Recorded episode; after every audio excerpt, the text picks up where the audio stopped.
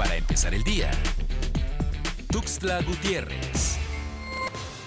El Banco de México dio a conocer que de enero a diciembre del año pasado, México recibió más de 51.594 millones de dólares en remesas, de los cuales 1.893.768.618 dólares ingresaron al estado de Chiapas, marcando así un nuevo récord, tanto a nivel nacional como a nivel estatal con huello de golpes, fue hallada la mañana de este martes el cuerpo de una mujer en un predio del ejido Islapá del municipio de Comitán de Domínguez en la frontera con Guatemala, informaron autoridades locales. Por estos hechos, la Fiscalía de Distrito abrió una carpeta de investigación por el delito de feminicidio.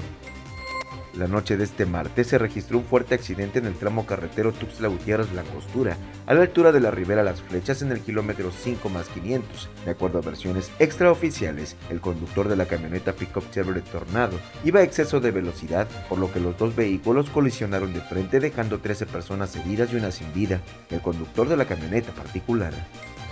de acuerdo con las muestras analizadas por el Laboratorio Estatal de Salud Pública en las últimas horas, se confirmaron 307 casos positivos de COVID-19 en Chiapas, de los cuales el 39% se detectaron en las ciudades de Tuxtla Gutiérrez y Tapachula. Ante el actual comportamiento del COVID-19 y sus variantes en la entidad, es necesario que la población siga fortaleciendo las medidas de autocuidado fuera y dentro del hogar, escuelas y en los distintos entornos para evitar contagios en centros laborales y espacios comunes, señaló la Secretaría de Salud del Estado para empezar el día. Tuxtla Gutiérrez.